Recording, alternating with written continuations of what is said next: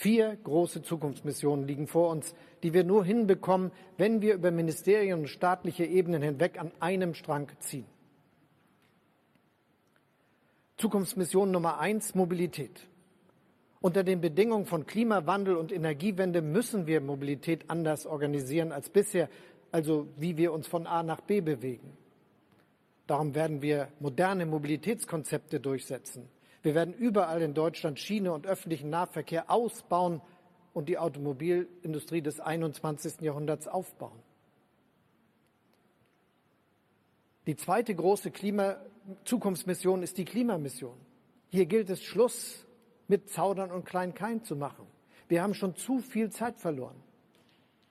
In den letzten Tagen haben viele aus unseren Reihen nachdrücklich dafür plädiert, das 1,5 Grad Ziel des Pariser Klimaabkommens einzuhalten. Das begrüße ich ausdrücklich. Deshalb steht es so in unserem Programm. Wir werden in der Bundesregierung nächste Woche beschließen, das Klimaschutzgesetz zu ändern. Wir wollen schneller werden. Wir wollen Klimaneutralität bis spätestens 2045 erreichen.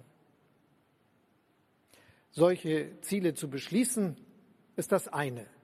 Sie auch zu erreichen, ist das andere. Nicht allen, die gute Absichten haben, ist dieser Unterschied hinreichend klar. Wer zum Beispiel mehr Elektroautos will, braucht auch mehr erneuerbaren Strom. Auch wer eine Wasserstoffinfrastruktur und klimaneutralen Stahl will, braucht mehr erneuerbaren Strom. Wer diesen sauberen Strom will, braucht Standorte für Windanlagen und moderne Netze oder Solaranlagen auf möglichst allen Dächern. Wer mehr Netze und Wind- und Solaranlagen will, muss sich kümmern, um sie durchzusetzen. Manche verstehen den Zusammenhang nicht. Oder sie denken nicht von der Zukunft her und lügen über den Bedarf an erneuerbaren Strom. Es geht aber hier und heute um unsere Zukunft im Jahr 2030 oder 2045. Nur um die Dimension klar zu machen, um unsere Ziele zu erreichen, müssen wir unseren Strom spätestens bis zum Jahr 2040 vollständig aus erneuerbaren Energien gewinnen.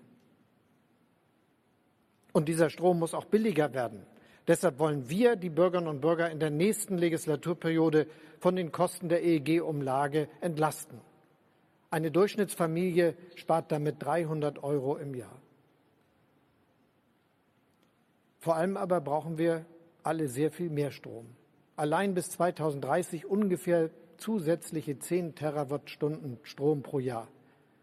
Das entspricht dem jährlichen Stromverbrauch einer Millionenstadt wie Hamburg.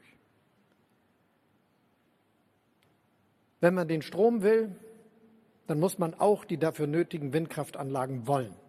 Und dann muss man sie auch durchsetzen. Von den Grünen hören wir, wir brauchen einen viel höheren CO2-Preis. Auch Herr Laschet hat das gerade gefordert, weil das ein marktwirtschaftliches Instrument sei. Nun, wir haben ja gerade zum Jahresanfang die CO2-Bepreisung in Deutschland eingeführt. Und deshalb, ja, es ist ein Instrument, aber es ist nicht das Instrument. Wir müssen immer genau hinsehen.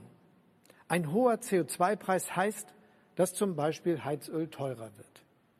Die Mehrheit der Bürgerinnen und Bürger zahlt Miete und Nebenkosten. Es ist die Partei von Herrn Laschet, die gerade verhindert, dass Heizkosten, die wegen eines höheren CO2-Preises steigen, vom Vermieter oder der Vermieterin übernommen werden. Die CDU will, dass Vermieter mit dem steigenden Preis für die Energie nichts zu tun haben. Dann gibt es für diese auch keinen Anreiz, eine umweltfreundliche Heizanlage einzubauen. Der steigende Energiepreis hat hier also gar keinen Lenkungseffekt. War da mal nicht eben was mit marktwirtschaftlichen Instrumenten? Das ist keine Marktwirtschaft, das ist Interessenpolitik. Die Mieterinnen und Mieter können dann entweder mehr zahlen oder weniger heizen und frieren. Das ist dann soziale Kälte im wahrsten Sinne des Wortes.